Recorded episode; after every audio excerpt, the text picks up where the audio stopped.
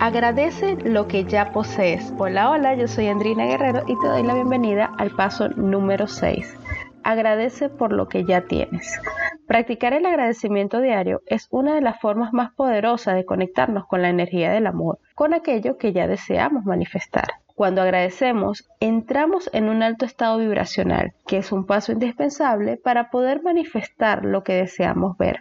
Practicar el agradecimiento es dar gracias de corazón por aquello que ya tenemos hoy en nuestra vida. Por ejemplo, una casa linda, una cama caliente donde dormir, las amigas del alma, los hijos saludables, una porción de comida caliente sobre la mesa. Agradecer nos ayuda a estar en el presente y a poner nuestra atención en lo que tenemos ahora y no en el pasado, ni en lo que nos preocupa por el futuro. El presente es el único momento real y es donde logramos conectarnos con la divinidad para atraer aquello que deseamos manifestar.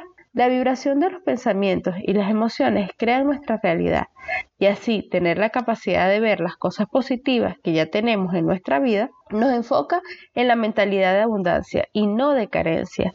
Este enfoque atrae cosas mejor cada día y nos pone en una situación de ventaja en la que la felicidad no va a depender de otros, sino de nosotras mismas. Nos pone automáticamente en un nivel de vibración mayor, en el que nos sentimos más contentas y podremos enfrentar mejor las situaciones negativas que nos puedan ocurrir en nuestro entorno. Para este paso, te sugerimos que hagas una lista de 10 cosas por las cuales estar agradecida.